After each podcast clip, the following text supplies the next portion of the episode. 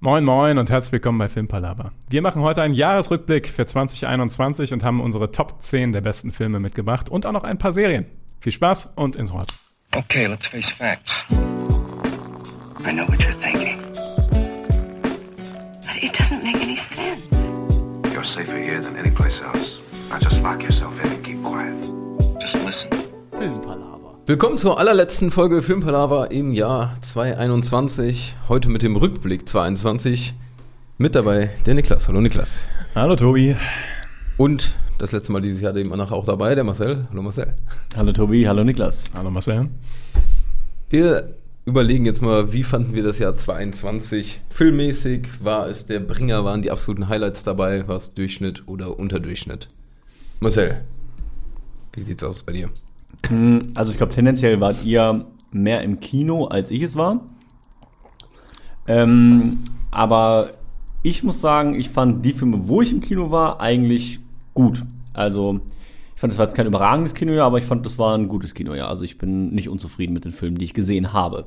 Kannst du abschätzen, wie oft du Pi mal Daumen im Kino warst? Ich würde sagen, fünf, sechs Mal. Oh, Oh, das, Ja, ja. Ist, das ist echt wenig. Das ist wirklich nicht viel. Ja, ja, mir fehlt die Community. Ihr, ihr wohnt ja hier direkt nebeneinander, dann geht man halt eben zusammen ins Kino. Ja, du musst zurück nach Düsseldorf kommen, dann kommst du auch Ja, wieder ich, mach, ich mache falsche einen kleinen. Zwischenschritt und gehe erstmal nach München. Was hältst du davon? Aber ich habe gehört, München hat auch viele Kinos. hey, das stimmt, ja. Vielleicht äh, hast du da mehr Kinoerfolg. Ja, möglicherweise. Das sind direkt die richtige Community, die da suchen. Ja, das stimmt, das? ja. Ja, vielleicht sind es auch mehr. Ich habe jetzt nicht, war jetzt so aus der Pistole geschossen, äh, weil ich glaube, man vergisst dann oft auch doch wieder Sachen, wo man noch im Kino war. vielleicht waren es auch ein paar mehr, aber ja, ich denke nicht, dass ich mehr als zehnmal im Kino war dieses Jahr. Also ziemlich sicher nicht. Ich meine, es gab ja auch dieses Jahr immer noch Hindernisse ins Kino zu gehen. Insbesondere am, zum Start des Jahres. Ähm, und ich fand, ich finde es wie du nichtsdestotrotz ein gutes Kinojahr tatsächlich. Also ähm, insbesondere im Vergleich zu 2020, was natürlich sowieso sehr beeinschränkt war durch die äh, Pan Pandemie. Aber ähm, ich, man kann sich nicht beschweren, finde ich, dieses Jahr, kinomäßig. Fandst du 2020 so schwach? Ich habe jetzt gar nicht mehr so ganz äh, den Rückblick von letztem Jahr im Kopf, aber Äh, ein paar gute waren doch da definitiv bei. Ja, da waren ein paar gute dabei, Tenet zum Beispiel. Und, aber das ist, war halt so schon gedrückt von der Pandemie, Ja, das das stimmt. Jahr, dass du de facto kein gutes Kinojahr haben konntest, egal welche Kinofilme rauskamen. Ich weiß doch, dass, glaube ich, die meisten Top-Filme, die wir hatten, Anfang des Jahres war, bevor nämlich alles down ging. Letztes Das- Jahr, ne? Genau. Ja, ja. Und ähm, ja, deswegen hatte man die schon gar nicht mehr so im Kopf, weil die halt dann Januar, Februar liefen.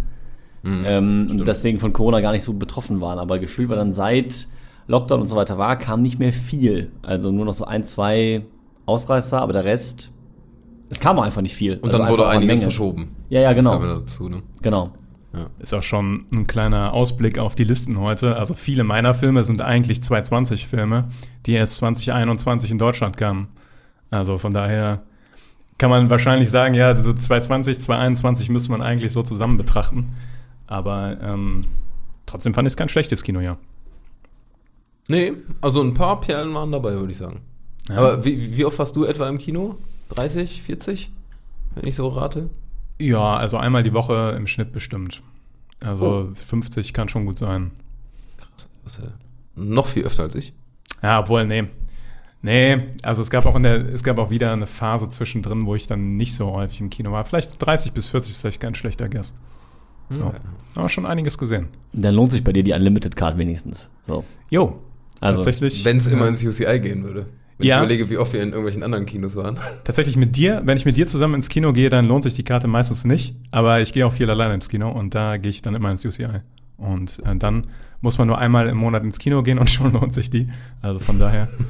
Letztens noch äh, No Way Home gesehen mit Spider-Man, mit irgendwie 3D, IMAX, keine Ahnung was dabei.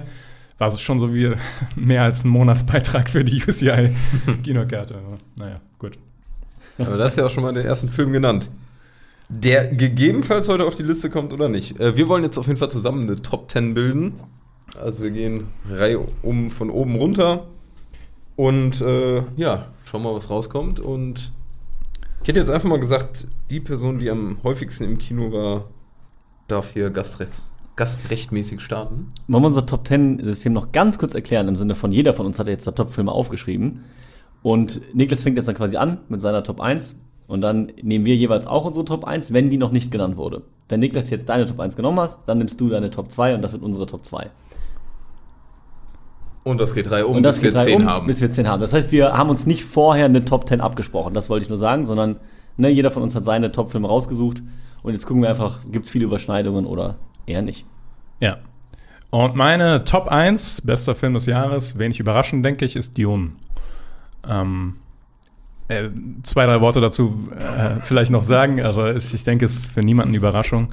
Äh, war für mich äh, einfach wunderbar, wieder ins Kino zu gehen und das Gefühl zu haben, was man teilweise bei dem ersten Herr der Ringe-Film hatte oder bei den ersten Harry Potter-Filmen, dass da eine riesige epische Sache anfängt, die auf dem höchsten Niveau stattfindet, was man sich vorstellen kann. Science Fiction, was gleichzeitig Charaktere hat, mit einem unglaublich super coolen Szenenbild und coole Cinematografie, hat mich weggehauen und deswegen ist Dune bei mir auf Platz 1. Ja. Nachvollziehbar und ich denke, war bei uns allen in der Liste irgendwo. Ja, ich habe schon, mir schon fast gedacht, dass der bei euch wahrscheinlich nicht auf 1 ist, aber äh, für mich war es trotzdem der Film des Jahres, den ich auch am häufigsten im Kino gesehen habe, tatsächlich. Dreimal. Also ich kann schon mal kurz spoilern, ist auch meine Nummer eins. Ja, nice. Da haben wir schon eine Ja. Überschneidung. Aber bei Marcel Meine nicht. Nein. Äh, tippe ich auf eine Nummer eins, die meine Nummer zwei ist. Das könnte jetzt sein. Dann sag mal, was deine Nummer 2 ist und damit unsere Nummer 2 ist. The Faser? Nein, Oh! Haben wir noch den? ist meine Nummer 2. Okay. Dann äh, starte du mal mit deiner Nummer eins. Also wir hatten jetzt, oder du möchtest jetzt einfach, ach, wir gehen so rum.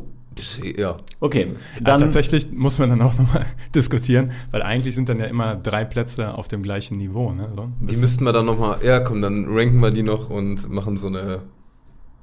Stimmen ab. Obwohl, jetzt, jetzt bei, der, bei Platz kompliziert. 1 wird es nicht kompliziert, weil zwei den auf Platz 1 haben. Und, Das stimmt. und Marcel hat noch einen dritten Film, der dann kommt dann auf Platz 2. soll ich jetzt einfach mal Ja. Mal deinen raus. zwei mein raus. Top 1 sagen? Also Alter, ja. mein Top 1 oder jedenfalls unsere Top 2 dann nach unserem ursprünglich gedachten System ähm, wäre der Rausch. Ah, ist auch meine Top 2. Sehr gut, bisher passt die Liste zu meinen. Ja, keine Ahnung, der Film hat mich einfach äh, sehr gut unterhalten. Ich fand, das, ich fand, das war ein sehr guter Umgang mit dem Thema Alkoholkonsum, weil es so vielfältig wirklich alle Facetten des Themas abgedeckt hat. Ich bin und bleibe großer Mats Mikkelsen-Fan, gerade auch nach diesem Film. Fand ihn da wieder absolut überzeugend, aber auch den restlichen Cast. Und ja, bin da einfach extrem gut unterhalten aus dem Kino rausgegangen und deswegen war das wirklich meine Top 1. Ja, nachvollziehbar. Und ja, so gesehen unsere Top 2. Jetzt muss man immer gucken, dass man das Und es so wäre meine wird. Top 3 gewesen. Das heißt, wir sind bei den ersten Filmen doch relativ ähnlich. Ähm, ergänzender Satz noch dazu, was ich richtig geil an ähm, der Rausch fand, ist, wie wertungslos das Ganze ist. Also, dass du nicht so hast, äh, Alkohol wird verteufelt, Alkohol wird in den Himmel gehoben, sondern wird einfach gezeigt, wie ist es gerade in der Gesellschaft und jeder kann sich so seine eigene Meinung bilden. Und das fand ich richtig geil. Hat der perfekte Balance geschafft. Ja, kann ich dir nur zustimmen. Und ein fantastisches Ende gefunden, finde ich. Das war ein seltenes Ende irgendwie. Also man geht ja doch mit einem ganz gewissen Gefühl aus dem Kino raus, obwohl der Film durch sehr viele Schikanen geht. Also ähm, sehr gute Nummer 2 oder Nummer 1. Ja. Wollen wir jetzt bei dem System bleiben, dass es jetzt Nummer 2 war, du sagst Nummer 3, aber ich glaube, sonst wird es auch für die Leute, die zuschauen, zu verwirrend, weil dann. Ja. Oder? Ja, machen wir einfach so. Ja, komm. Ist halt unsere Mix-Nummer. Also, das heißt, wir haben eins Dune, zwei der Rausch.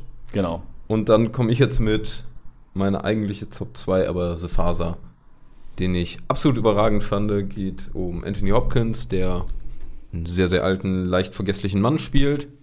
Äh, von Olivia Colman, der Tochter, wird er so ein bisschen gepflegt in der eigenen, in der fremden Wohnung. Und äh, das Spannende ist, man sieht es einmal aus der Sicht von Olivia Colman, also von der Tochter, aber auch von, äh, aus der Sicht von Anthony Hopkins. Und das ist mega geil umgesetzt. Einfach dieses Perspektivische, dass du dich in beide Personen richtig gut reinfühlen kannst. Und der spielt auch mit diesem Thema Vergesslichkeit dann relativ clever, würde ich sagen. Ich, also mich hat er absolut umgehauen. Ich fand ähm, den einfach nur grandios, ja. Auch schauspielerisch absolut top und größte Empfehlung fast nach Dune. Und Bei- der Rausch. Bei mir war tatsächlich Top 1 zwischen der Rausch und der Faser. Ja. Weil ich fand auch das Ende vom Film einfach mega. Das hat mich so, Ja. wie du sagst, halt aus den ja. Socken gehauen irgendwie. Also, Fantastischer Film. Ich habe ihn auch in der Liste, allerdings nicht ganz so weit oben, im Mittelfeld eher, ähm, weil das für mich ein Film ist, ohne Frage super gut und auch super beeindruckend. Aber ich will den nicht so schnell nochmal sehen, tatsächlich. Also, das äh, alleine wegen dem, sage ich mal, der Stimmungslage von dem Film auch gegen Ende. Also, ich fand den schon sehr traurig auch gleichzeitig. Aber auf jeden Fall ein super Film. Also ich habe definitiv Bock, den unbedingt noch mindestens einmal zu sehen. Weil das ja doch, der hat einen Wiedersehenswert, Ja. muss man schon sagen. Der hatten sie, ja, auf jeden Fall. Der hatten, also vom, gerade von den, äh, von der Produktionsart her, ähm, auf jeden Fall. Aber das Gefühl, was der bei mir hinterlassen Ja. hat, das brauche ich jetzt erstmal nicht Okay. direkt wieder. So. Ja. Ne, verstehe ich. Der Rausch. Äh, nee, nicht der Rausch, oh Gott, der steht bei mir auf drei. Die Liste ist jetzt schon verwandt. Ich wollte leider noch was zu Dune sagen. Und zwar kann man Dune tatsächlich seit gestern, glaube ich, schon auf Sky Ticket sehen. Ah, sehr gut. Ich habe Also- mir nämlich extra notiert bei meinen Filmen, wo man die mittlerweile sehen kann. Gut, dass du sagst. Ja, ist auch bei Sky Ticket und man kann ihn bei Amazon kaufen. Dune jetzt schon? Ja. Okay. Und, der, Rausch, der Rausch äh, kann man entweder bei Amazon oder bei Sky kaufen. Und The Father? Und The Father ähm, kann man auch entweder bei Amazon oder bei Sky kaufen. Leider nicht Okay. im Flatrates drin. Ja. Aber äh, lohnen sich alle drei sehr und theoretisch könnt ihr alle drei bei Amazon kaufen. Kann man nochmal einen Euro hinblättern. gerade jetzt so zwischen den äh, Feiertagen doch die perfekten Tipps. Auf jeden Fall. Niklas, was ist unsere Nummer vier? Ähm, ja, ich habe jetzt einen dabei, das ein Dokumentarfilm ist. Und da können wir vielleicht diskutieren, ob der wirklich auf der 4 insgesamt dann landet, weil er für mich persönlich einfach super cool war. Äh, 14 Peaks habe ich tatsächlich auf der Nummer 4. Ist gut, weil ich habe ihn auch in meiner Liste drin. Von daher ist es für mich in Ordnung. Nice.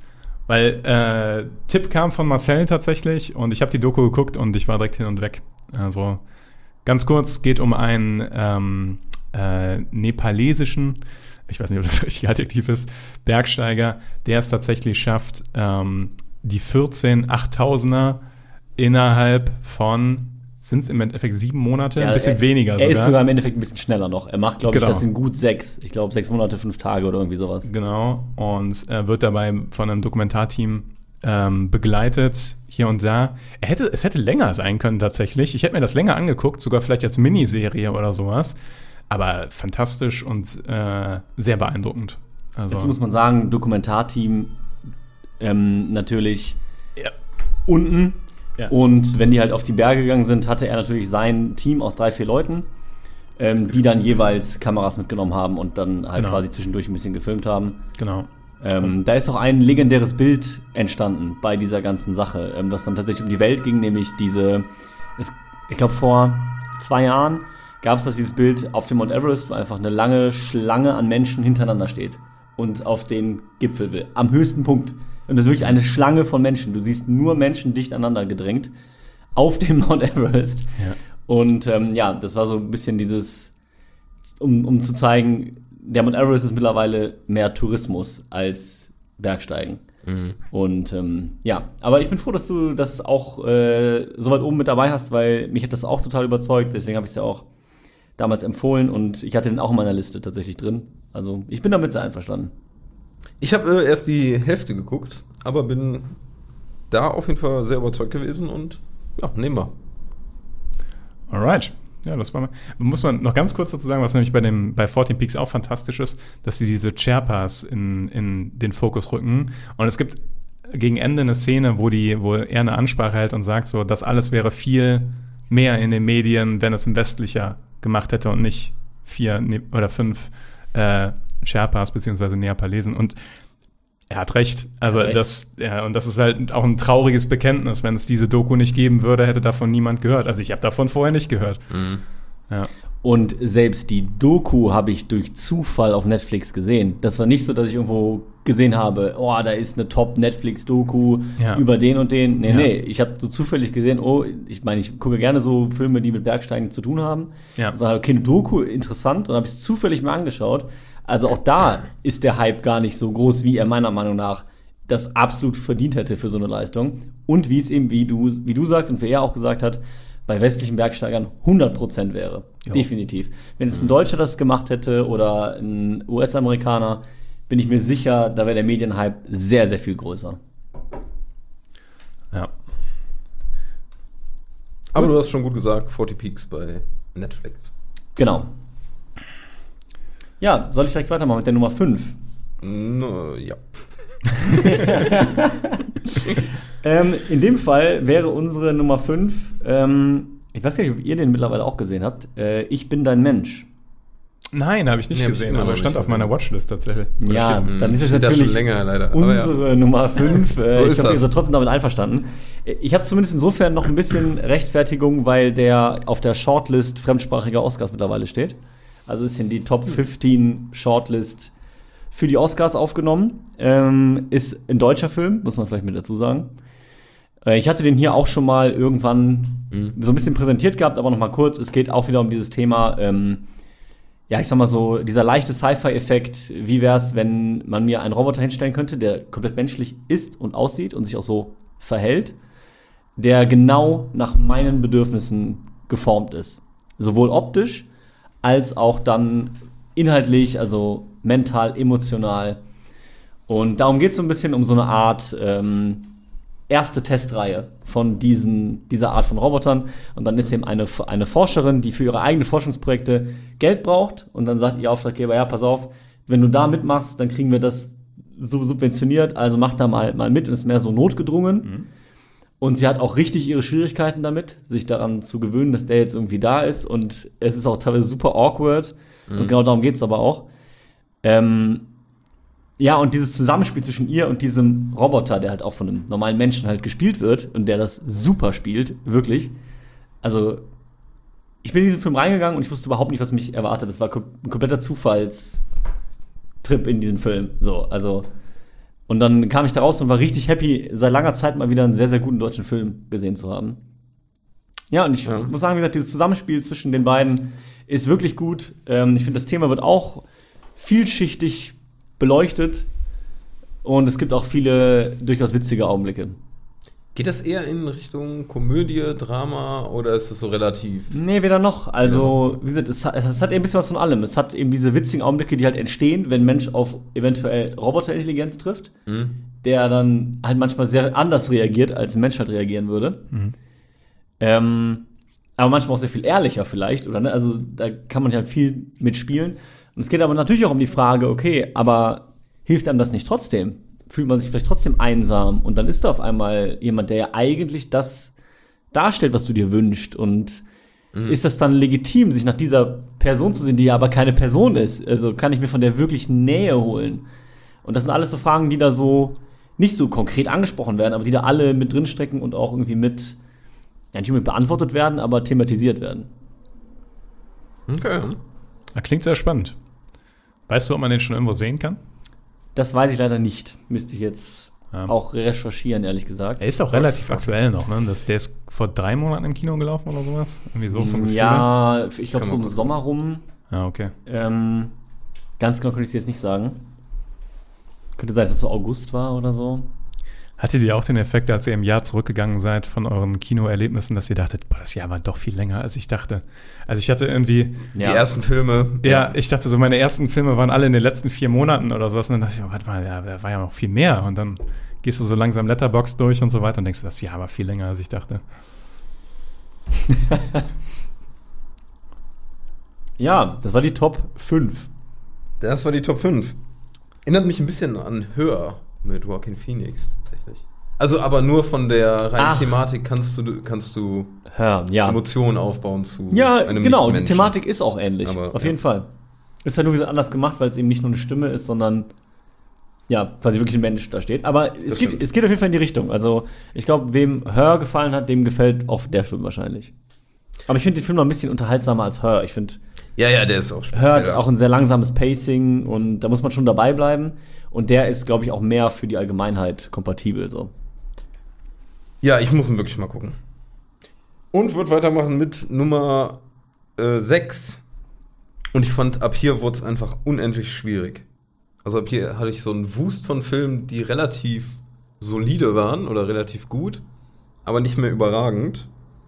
Und ähm, ich bin jetzt mit French Dispatch gegangen. Aus dem Grund, ähm, wir hatten den schon mal angesprochen, äh, Wes Anderson-Film, so, sind so mehrere Kurzgeschichten, die zusammengehalten werden in, durch so eine Journalismus-Story, wo so einzelne Geschichten in der Zeitung äh, geschrieben werden. Und ist dieser ganz klassische Stil, ist super geil umgesetzt und es gibt nicht so ganz überzeugende Kurzgeschichten, die einen nicht so mitnehmen, aber es gab gerade eine, die einfach so unfassbar cool war, fand ich, und die so Bock gemacht hat. Und jetzt nach und nach, je länger ich den jetzt auch nicht gesehen habe, habe ich Bock, den unbedingt nochmal zu sehen. Und deshalb habe ich mir gedacht, ja, kann die Nummer 6 jetzt bei uns werden. Also äh, geht mit mir d'accord, denn äh, er ist bei mir auch auf der Nummer 6. Alleine, weil man, auch wenn tatsächlich, wie du gesagt hast, nicht jede Kurzgeschichte super hittet, aber das Visuelle und das Künstlerische an dem Film ist Mhm. schon wert an sich. Also nur dafür kann man da reingehen und kriegt auch das, was man will. Also das äh, hat Spaß gemacht, French Okay. Dispatch. Hast du den geguckt? Nee, habe ich noch nicht gesehen. Ja. Also äh, lohnt sich. Den kann man. Hast du geguckt, wo man den gucken kann? Ich habe geguckt und den gibt's noch nirgendwo leider. Also ich habe Hoffnung, dass der irgendwann auf Netflix kommt, weil Netflix mit Wes Anderson-Filmen gut aufgestellt ist. Das stimmt, ja. Mit Ah. Grand Budapest Hotel und Moonrise Kingdom. Und Darjeeling Limited ist, glaube ich, nicht da. Aber ähm, ich habe Hoffnung, dass der irgendwann kommt. Ja. Ja, Was ist unsere Top 7, Niklas? ja ich habe äh, was für mich ganz Untypisches auf, der, ähm, auf meinem nächsten, was jetzt noch nicht genannt wurde, eine Romcom. Und zwar eine Romcom mit Andy Samberg. Ähm, Pa- Ah. Palm Springs.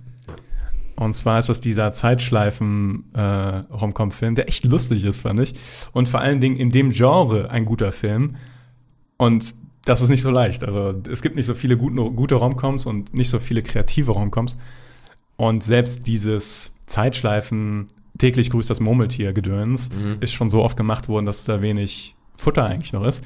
Aber Palm Springs finde ich äh, perfekt für so einen seichten Abend und für das, was er sein will, ist das ein sehr guter Film, meiner Meinung nach. Und äh, den kann man bei Amazon Prime gucken. Umsonst quasi. Also wenn man Prime hat. und deswegen ist er in meiner Top 7 gelandet. Aber ähm, habt ihr den überhaupt gesehen? Ja, ich hatte ihn gesehen und fand den auch sehr unterhaltsam, muss ich doch zugeben, ja. Andy Sandberg ist. Sandberg, ne? Äh, Andy- Adam Sandberg. Adam? Mhm. Andy? Andy. Andy. Andy und ich glaube Samberg, also mit M. Sandberg. Der von Brooklyn Nine-Nine. Ja. Ja. Genau. Überragender Typ. Ich habe einen Laptop hier, ich, ich guck mal. Pants. Oder Dick in der Box. Gab so ein paar Lieder, ja. Ja, Eddie Samberg mit M. Ah, okay. Okay. Also nicht wie Sand. Aber du hast den doch auch gesehen, oder? Nee, Nee, du hast ihn nicht gesehen? Ah. aber ich finde es cool, dass es den dann äh, bei Prime zu sehen gibt, kostenlos, weil dann werde ich das auf jeden Fall nachholen. Der war ein Na, Hast richtig. du was halt kostenlos gehört? Kostenlos? Bin ganz ohr. Kling, kling. ähm, der war ein, äh, ein ganz krasses Opfer von äh, der Corona-Pandemie. Also der hatte ein 2020 US-Release und ist dann nirgendwo mehr ins Kino gekommen danach und dann ist er direkt zu Amazon Prime gekommen 2021. Ah, okay. Also der ist echt untergegangen. Aber das finde ich auch ein guter Heimkinofilm. Ja, also auf jeden der Fall, muss nicht Fall. ins große Ist übrigens auch J.K. Simmons dabei. Ach, in einer, nice. In einer sehr lustigen Rolle. Ja.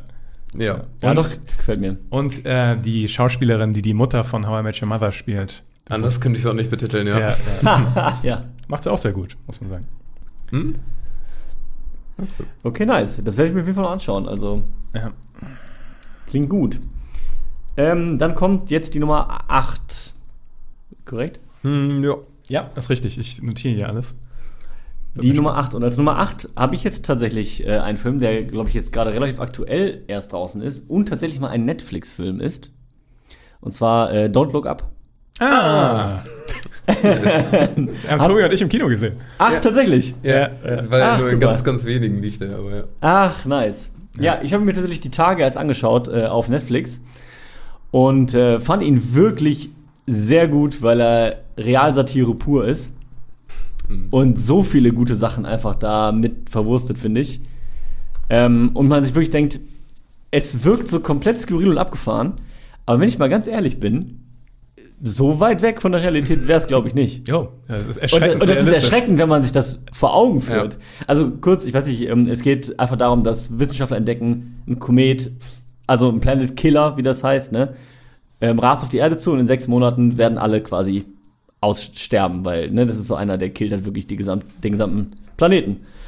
Und ähm, ja, die gehen halt zur Mrs. President, Meryl Streep, und tragen das halt vor und so. Und ja, irgendwie interessiert es keinen so richtig. Es ist so, ja, ja, schauen wir mal, ne? Ja. Wie viel Prozent Wahrscheinlichkeit? Ja, so äh, 99,6.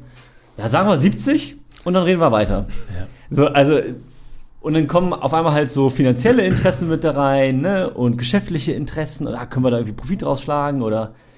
Also, aber es ist sehr, sehr gut gemacht. Es passiert sehr viel in dem Film, aber ich finde es auch sehr unterhaltsam. Und ähm, die Hauptrollen spielen dann noch äh, Jennifer Lawrence und Leonardo DiCaprio und auch nebenrollentechnisch ist der top besetzt. Also, Das ist ersch wirklich, es ist erschreckend mit crazy. Jonah Hill und Timothy Chalamet und äh, also wirklich, das spielt die absolute Oberklasse äh, mit. Aber ich finde, dementsprechend gut ist er auch. Er hat mich wirklich gut unterhalten und aber auch nochmal so reflektiert. Ja, Schon traurig, dass man denkt, könnte passieren.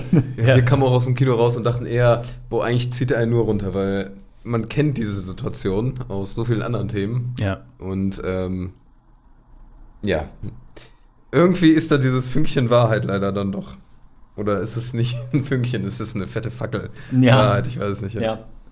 Ich finde, sie hätten ihn ein bisschen schlanker machen können hier und da. Der hatte so ein paar Sachen, wo ich dachte, das ist ein bisschen zu viel. Also Jonah Hill fand ich ein bisschen zu viel.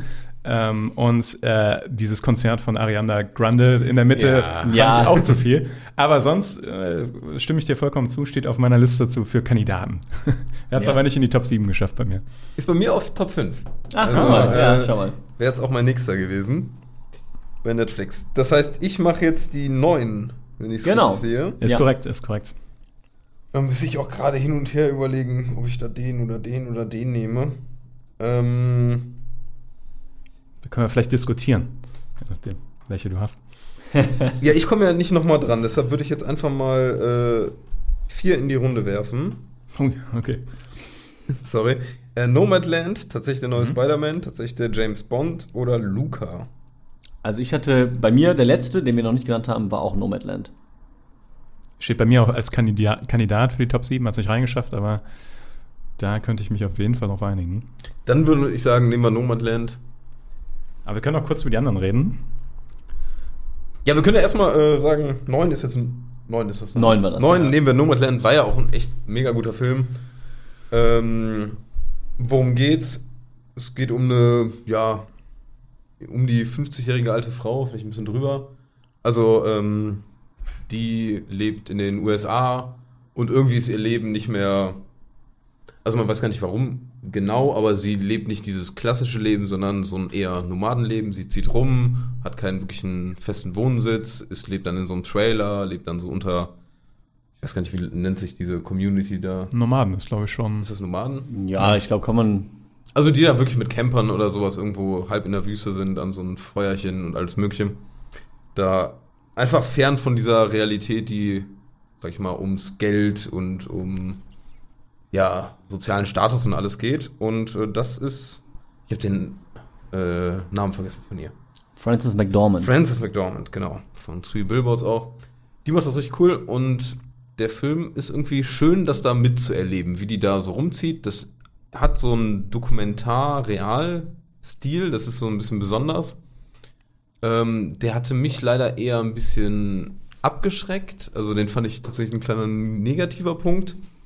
Aber insgesamt ist dieser Film mega geil geschauspielert und irgendwie ist es cool, sich in diese andere Welt hineinzuversetzen und auch mal so durchzudenken, ja, sind da nicht viele Aspekte aus diesem Leben doch ein bisschen lohnenswerter als was, wo man hier nachstrebt.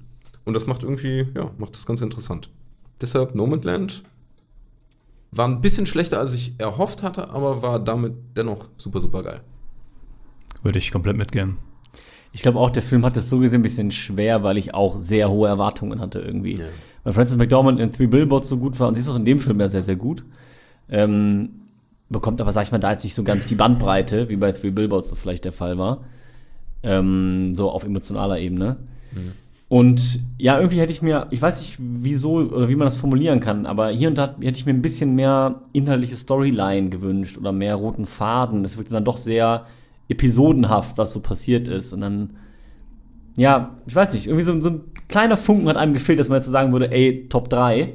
Jo. Ja. Aber ansonsten auch ein absolut guter und solider Film. Also, ja.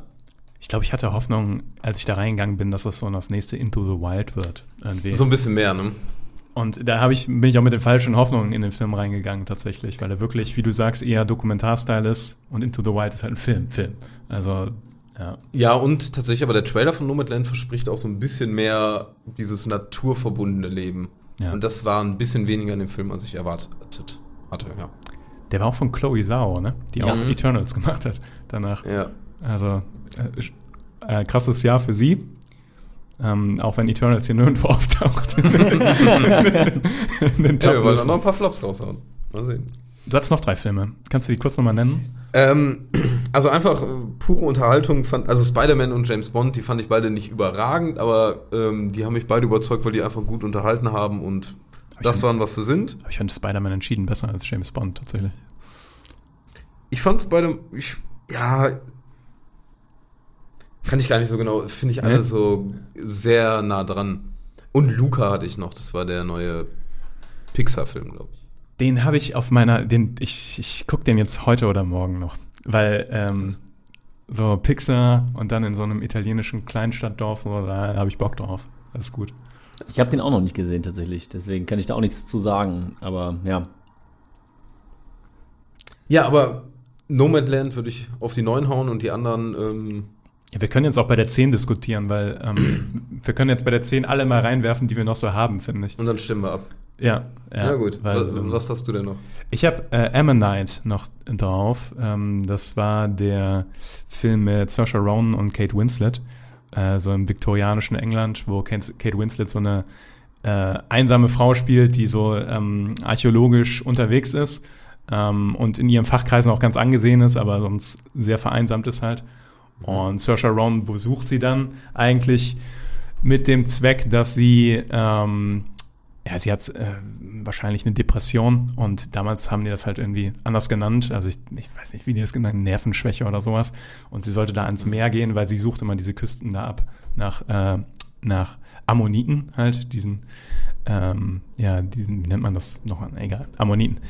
Und äh, ja, und dann zwischen den beiden entspinnt sich halt so eine, so eine Liebesgeschichte tatsächlich, ähnlich wie bei ähm, Porträt einer Frau in Flammen. Habt ihr den gesehen? Okay, gut. Ja, also ich, ich würde nämlich sagen, wenn man einen von den beiden Filmen gesehen hat, kann man sich den anderen sparen tatsächlich. Aber beide Filme sind sehr, sehr gut. Und Ammonite fand ich auch sehr gut. Ja. Mich schreckt immer dieses viktorianische Zeitalter ab. Meistens finde ich dieses Setting Es, nicht ist, so cool. es ist trist. Also es sind wenig Farben in dem Film. Ähm, fast keine Musik. Die Musik, die kommt, vorkommt, ist dann sehr punktuell, weil sie storytechnisch sehr wichtig ist. Ähm, aber äh, es ist ein sehr schöner Film. Okay. Kleine Anekdote habe ich nachmittags mit sieben Omas im Kino gesehen. Ich hoffe, du saßt in der Mitte. ja, ich, ich, ich saß mit dem Kaffee in der letzten Reihe, aber äh, es war offensichtlich ein Film, der halt auch so ein bisschen untergegangen ist und so ein, weiß nicht, so ein Frauenclub hat ihn sich halt angeguckt. und ich. Also, interessante Kinoerfahrung. Schön. Ja, Schöne Anekdote auf jeden Fall. ja aber äh, da ihr den nicht gesehen habt, können wir vielleicht auch noch die anderen Ja, Kandidaten aber diskutieren. Ist, also habe ich jetzt kein Problem mit. Ich meine, ich bin der Mensch, hat ja jetzt von euch auch keiner gesehen gehabt. Von daher habe ich da, bin ich damit einverstanden, den auch dann als 10 zu nehmen.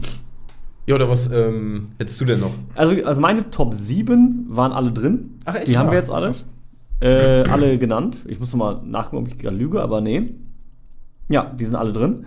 Und ich hätte jetzt im Prinzip nur noch über James Bond, aber der muss für mich auch nicht in die Top 10. Nee, muss Nee, er auch nicht. Also von daher bin ich eigentlich happy. Also deswegen ist für mich auch okay, wenn wir jetzt sagen, hier, der kommt in die Top 10, ist er denn, du hast jetzt auch noch was.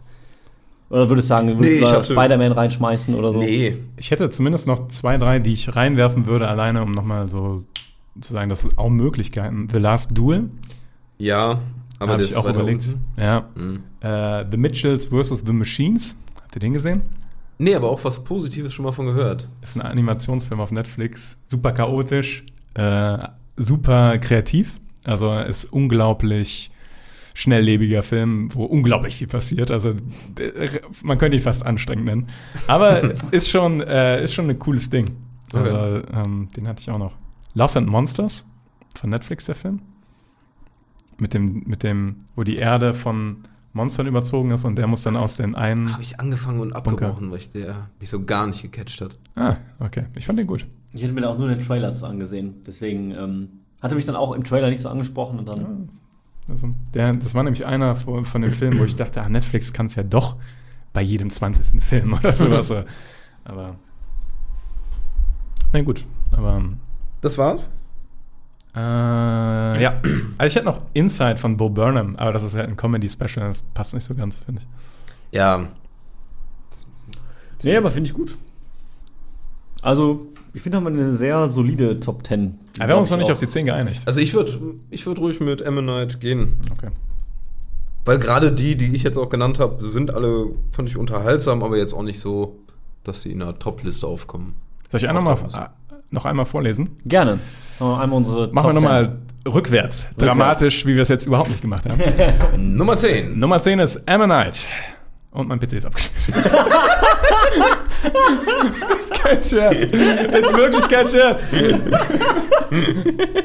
Wow. Und einen traurigen Smiley. Wow. Ah, köstlich. Da müssen wir das rekonstruieren. Das kriegen wir hin. Ja. Dann, Aber da müssen wir von vorne anfangen, das ist, glaube ich, einfacher. Nee, das schaffen wir wir. gehen jetzt rückwärts von dir, Okay. dann Tobi, weil man weiß noch, was man selber hatte, ho- hoffentlich. Auf den neuen weiß ich noch. Okay, also, Nummer neun. du fängst an. Nomadland. Genau, Ja, neun. das wollte ich sagen. Also, Nummer 9, Nomadland. Sehr gut. Ähm, Nummer 8, Don't Look Up. Nummer 7, Palm Springs. Nummer 6, The French Dispatch. Nummer 5, Ich bin dein Mensch. Nummer 4, 14 Peaks. Nummer 3, The Faser. Nummer 2, Der Rausch. Nummer 1, Dune. Ja, nice. Ich bin ein bisschen beeindruckt. Ich hätte nicht gedacht, dass wir das hinkriegen. Dass wir uns 10 Sachen wirklich merken können. Ja. Ja. Das geht auch nicht mehr an. Bisschen schon ist immer. Gott sei Dank ist das nicht der Aufnahme-PC. das stimmt. ja. Okay, Ja, haut gerne mal in die Kommentare schon mal, was eure Top-Filme waren oder ob ihr da mit ein paar d'accord seid oder nicht so d'accord. Ja. Man muss ja auch sagen, man guckt ja auch nicht alles und es gibt bestimmt noch so ein paar. Hier Titans oder Titan ist so mega gehypt worden auch. Jo. Aber es sind halt einige, die man dann auch nicht sieht. Aber wir würden noch so ein paar Serien hinterherwerfen, die man, wo man einfach mal sagen würde, das waren Serien, die jetzt das Jahr rausgekommen sind. Oder sollen wir mit den Flops starten? Nee, äh, ich finde immer gut, positiv weiterzumachen. Dann einfach so ein paar Serien. Wir müssen jetzt auch nicht unbedingt die Top-Liste bilden, sondern einfach Serien, die dieses Jahr rausgekommen sind und doch empfehlenswert waren. ja. Soll ich anfangen? Ja, starte ruhig. Los. Dann fange ich einfach mal an mit der Serie Arcane auf Netflix, also die quasi Spielverfilmung von League of Legends, ähm, die man aber auch sehr gut gucken kann, wenn man League of Legends eben nicht gespielt hat. Und das habe ich auch von äh, eben einigen Freunden gehört, unter anderem Niklas, der auch gesagt hat, er hat das Spiel nie gespielt und fand die Serie trotzdem, glaube ich, sehr, sehr, sehr gut. Und das fand ich wirklich ich war wirklich sehr, sehr positiv überrascht, weil ich finde so Spieleverfilmungen, ob es Film ist oder Serie, immer schwierig und gefühlt sagt die Erfahrung auch, ist meistens nicht so gut. Jetzt ist The Witcher schon auch eine sehr gute Sache, glaube ich. Ähm, aber ich finde, Arcane hat richtig überzeugt. Also es ist auch, es ist kein richtiges Zeichentrick oder es ist so. Sah speziell aus. Ja, genau, es hat so einen ganz eigenen Stil, aber was ich aber auch richtig cool finde, ich finde, dieser Stil funktioniert richtig Sehr gut. aufwendiger Animationsstil. Ja, Also- es sieht super aus. Ähm, und auch die Geschichte der Charaktere, und das ist ja das Schöne, die Charaktere, die funktionieren, glaube ich, auch so, wenn man sie halt nicht kennt. Und den einen oder anderen Charakter erkennt man aber auch aus dem Spiel halt wieder. Was dann auch ganz witzig ist, wenn du dann so siehst, so, ah, der ist das, okay. Äh, hat es nochmal so einen kleinen Side-Effekt, den es aber, glaube ich, gar nicht unbedingt braucht. Ähm, und auch die Geschichte fand ich einfach sehr, sehr gut. Es ist im Prinzip mal ganz grob runtergebrochen, das klassische Arm gegen Reich-Ding. Es ist aufgeteilt auf eine, die, die Oberschicht, die halt oben lebt in der Stadt und die Unterschicht, die einfach in den Slums lebt. Und ja, die Frage ist halt im Prinzip, wie kommen die miteinander klar? Die äh, in den Slums leben, wollen natürlich mehr Gerechtigkeit, wollen vielleicht auch einfach Unabhängigkeit, ne? Und äh, die, die oben leben, denen geht's halt gut und die, ja, wollen das natürlich verhindern und mögliche Aufstände unterdrücken und sehen sich aber manchmal auch einfach im Recht und sagen, ja, wir tun doch alles für die und sind doch die Guten, ohne uns hätten die doch gar keine Chance. Und das ist so ein bisschen das Oberthema. Und dann geht es aber eben um viele verschiedene Personen, die halt in dieser Welt leben und dann miteinander in Berührung kommen oder auch nicht. Aber es passiert sehr viel. Es hat gute emotionale Augenblicke und hat mich echt überzeugt. Wie viele Folgen sind das? Zehn, neun, Neun, glaube ich. neun, ne? Also- Das ist dreimal drei, glaube ich. Stimmt, drei mal drei, Ja. genau, weil es sind immer drei Episoden, sind quasi so eine, ein Handlungsstrang. Ja, Dann so 20 Minuten Dinger oder ist das Nee, so äh, eine 50 Stunde? ungefähr. 50, okay. Circa. Ich glaube, es gibt eine kürzere Folge, die ist nur so 35, irgendwie so. Und der Rest ist aber alles so um die 50 Minuten lang. Okay. Da steckt sechs Jahre Produktion hinter. Habe ich erfahren. Das, also da wird es ein bisschen dauern, bis Staffel 2 kommt. Aber ich finde, das merkt man. Also, Merkt man auch, ja. Sowohl im, im Writing als auch in der, in der Animationsgüte. Ja. Äh, hat mich echt beeindruckt. Ist auch auf meiner Nummer 1 bei den Serien. Krass. Ja, einfach weil es so unerwartet war. Also ich habe wirklich fest damit gerechnet, dass es ein kompletter Flop wird. Also, naja, nicht fest, aber ich hab, war mir sehr sicher, dass es eher so, äh, also irgendwie so ein Gedöns, da haben Ich sie ein auch. erfolgreiches Spiel und dann machen sie jetzt eine super schlechte Serie, die trotzdem genug gucken. Und deswegen, weil mich das so geflasht hat, wie gut das dann im Endeffekt war, ist das bei mir auf der 1. Okay. Was hast du? Auf der 2? Auf der 2 habe ich Invincible. Ähm, Ach, das war dieses Jahr. das war dieses Jahr, ja, extra nochmal Ah. nachgeschaut. Die hätte ich gar nicht mehr auf dem Schirm, Ich aber ja, bin ich dabei. Ja, Bin ich ja, auch eine Animationsserie. Ja, Ja. Tatsache. Aber, und auch äh, aus dem Überraschungseffekt heraus. ähm, auch wenn ich vorher eine grobe Ahnung hatte, dass das jetzt nicht ganz Kindergarten wird. Aber ähm, seit, der, seit den letzten fünf Minuten von der ersten Folge war ich hooked und, und da, da habe ich das auch durchgebinged und deswegen war das eine sehr gute Serie für, für Ja. 2021, fand ich. Nee, hatten wir ja ein paar Mal auch schon. Macht, ist unterhaltsam. Doch, doch. Absolut. Und du hast recht, nach den ersten fünf Minuten der ersten Folge ist man gehuckt. Nach den letzten fünf Minuten von Die der letzten fünf Minuten der ersten Äh, Folge. ja. Genau, also das Ende dann. Da kann mir auch keiner erzählen, dass er da nicht gehuckt ist. Also, Ja. Es gibt übrigens fantastische Compilations im Internet mit so Doom-Musik darunter. und so. Okay. also, ich weiß nicht, ob ihr die Doom-Soundtracks kennt, aber die gehen so richtig ab. Äh, kann ich sehr empfehlen. schön. Vor allem, wenn man sich mal irgendwie hochpunchen will.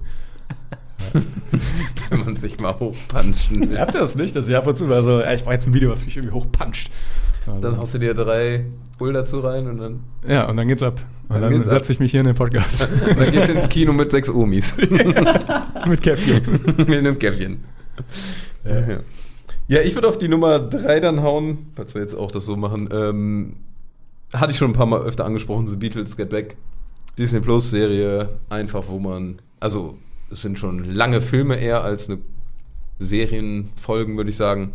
Aber was macht man einfach? Man begleitet die Beatles so in ihrer Endphase bei einer Jam-Session und bei einer Planung vom Konzert. Und das ist so nah dran und so geil und macht so viel Laune und Bock, die da näher äh, kennenzulernen oder ehrlicher kennenzulernen, dass ich das einfach jedem ans Herz legen kann. The Beatles Get Back. Mega geil. muss ich mir echt auch noch anschauen. Ich bin immer noch nicht durch. Also, man, das ist ja auch nichts für jede Stimmungslage. sag Ja, ich ja, ja, ja. Ist halt sehr ruhig auch dann in dem Sinne, aber ähm, ist geil. Aber klingt nice. Klingt auch noch nach was, was mir gefallen würde, glaube ich. Deswegen, das muss ich mir auf jeden Fall merken. Oder später nochmal. Schreibst du die Liste später drunter? Ja, irgendwie so. Also ich versuche das irgendwie gut rein zu editen, dass man das entweder so sieht, wie das vorkommt, oder Finde ich gut. Nice, perfekt. Finde ich Ja. gut, Niklas. Ähm, Das ist immer ein Problem, das im Podcast zu sagen, weil jetzt bin ich verpflichtet, Ja, das ja. zu tun. Ja, Ich finde das immer ganz gut dann. deswegen sprechen wir dich auch nur während der Podcastaufnahme darauf ja, an. Ja. ja, Gott sei Dank schneide ich die Wir Episoden wünschen ja auch. auch. Dann kriege ich das theoretisch auch raus, aber das ist noch mehr Arbeit. Ja. Ah, schön. Ähm, ja, ich würde mal weitermachen. Wie viele Runden machen wir so? Das, weil Ich darauf kommt jetzt sehr an, was ich hier sage. Ich hätte fast noch, ich hätte noch eine Sache vielleicht. Ich habe nur noch Honorable Mentions, also ähm, kann, Sachen, die ich nennen würde, die jetzt nicht unbedingt gerankt Ja. werden müssen. Okay, dann. Ja, sonst hau mal raus, Marcel. Und dann. Ich würde gerne eigentlich noch zwei Sachen ansprechen. Ja. Darf ich einfach als letzter noch mal kurz dran sein? Weil dann habe ich nämlich noch ein Special. ja. Wir erlauben. Okay, also erstmal noch als generelle Serie, ähm, finde ich, kommt man nicht dran vorbei. Dieses Jahr war einfach Squid Game. Ähm, hatte einen Riesenerfolg und ich fand es auch sehr unterhaltsam. Ich verstehe auch, warum es ein großer Erfolg war. Hatte auch seine Schwächen, finde ich. Ja. Ähm, also gerade qualitativ, inhaltlich fand ich zum Beispiel Arcane wesentlich besser. Aber ich war trotzdem gut unterhalten. Es war von der Produktion her gut gemacht. Sah gut aus. Deswegen, und gerade weil es auch so ein Riesen-Hype einfach war dieses Jahr. Ne? Also man sah ja überall Game. Selbst bei irgendwelchen YouTube-Videos, die ich gesehen habe, die zu anderen Spielen gehören, war auf einmal, die haben dann Spiele umgeformt, dass es ein Squid Game wird. Also das war so omnipräsent, dass man, finde ich, nicht ganz dran vorbeikommt. Auch wenn ich es jetzt nicht Fall. so auf Platz 3 oder 4 unbedingt direkt setzen würde, aber ich finde, alleine durch den Erfolg hat es auf jeden Fall hier eine Erwähnung verdient dieses Jahr. Ich finde, die Serie kam full circle von Superhype zu dass sie gebasht wurde, weil sie so gehypt wurde. Und dann Im Endeffekt war es einfach eine gute Serie. Also äh, von daher gehe ich voll mit. Und das andere? Achso, das andere direkt hinterher. Ja, das Ja. andere ist ein bisschen, ist YouTube-Serie auf Deutsch.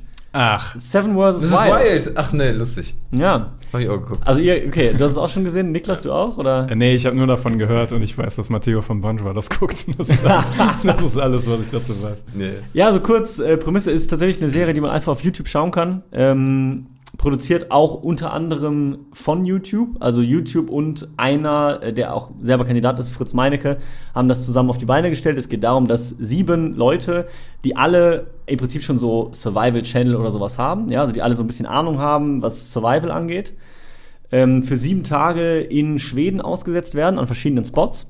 Die dürfen sieben Gegenstände mitnehmen, die sie selber wählen dürfen und müssen dann da sieben Tage überleben. So, ja, also müssen sich da um Essen kümmern, um Unter Unterschlüpfe kümmern und bekommen jeden Tag noch eine Challenge, für die es Punkte gibt, wenn sie die halt gut erfüllen oder ja, überhaupt erfüllen, je nachdem.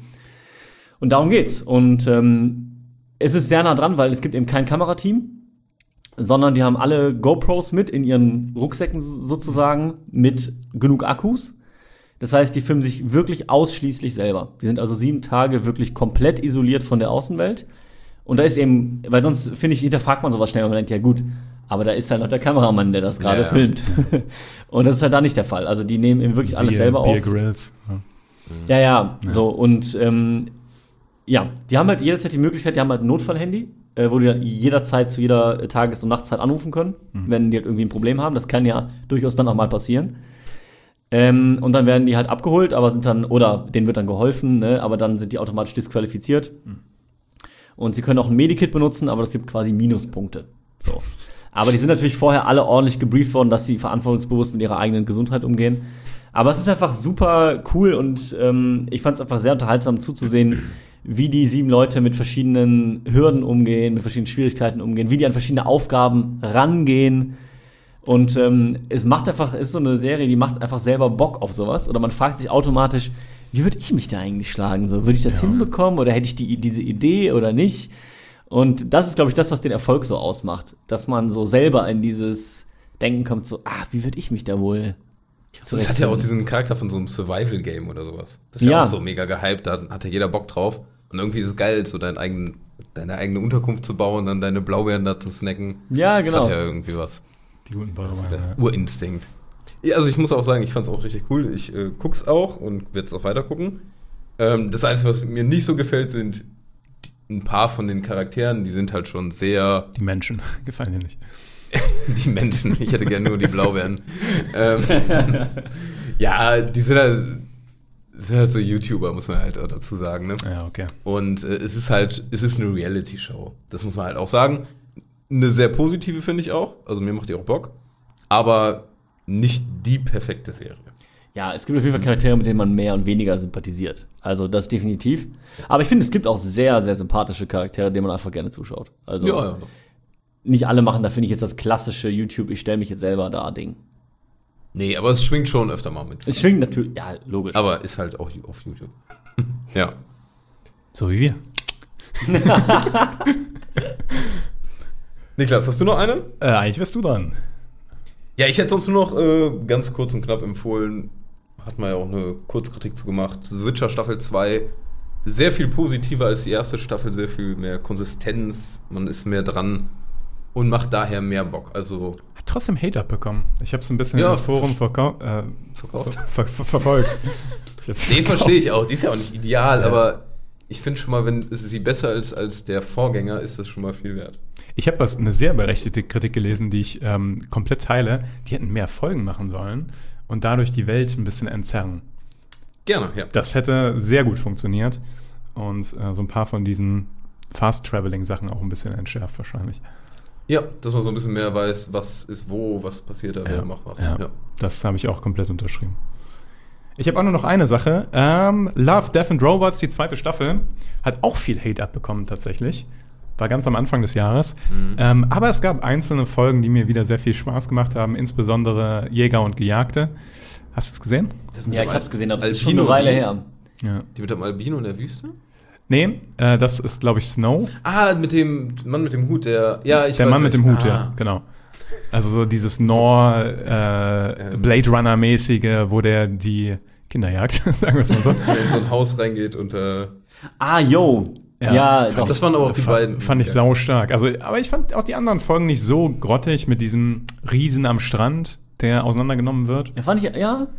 War Ja. Ich fand es wieder interessant, auch wenn die äh, Staffel wieder viel Hater bekommen hat. Aber, aber ich, äh, I like it. I like it. Ja, Finde ich gut. Und dann würde ich sagen, hauen wir zum Ende nur noch ähm, jeder vielleicht mal zwei Filme raus, die er dieses Jahr gesehen hat, wo er sich denkt, nee, ist eher enttäuschend gewesen. Heißt nicht, dass es ein schlechter Film ist, aber hatte man sich vielleicht mehr erwartet. Ich weiß gar nicht, ob du da was hast. Nee, deswegen, also, ähm, da ich gerade ein bisschen im Umzugsstress bin, habe ich mich auf die positiven Sachen fokussiert. Ich habe da an Flops jetzt nichts mitgebracht, aber ich kann eventuell in den Hate einsteigen. Das macht man immer gerne, ne? Auf den, auf den Hate-Train Hate -Train draufspringen.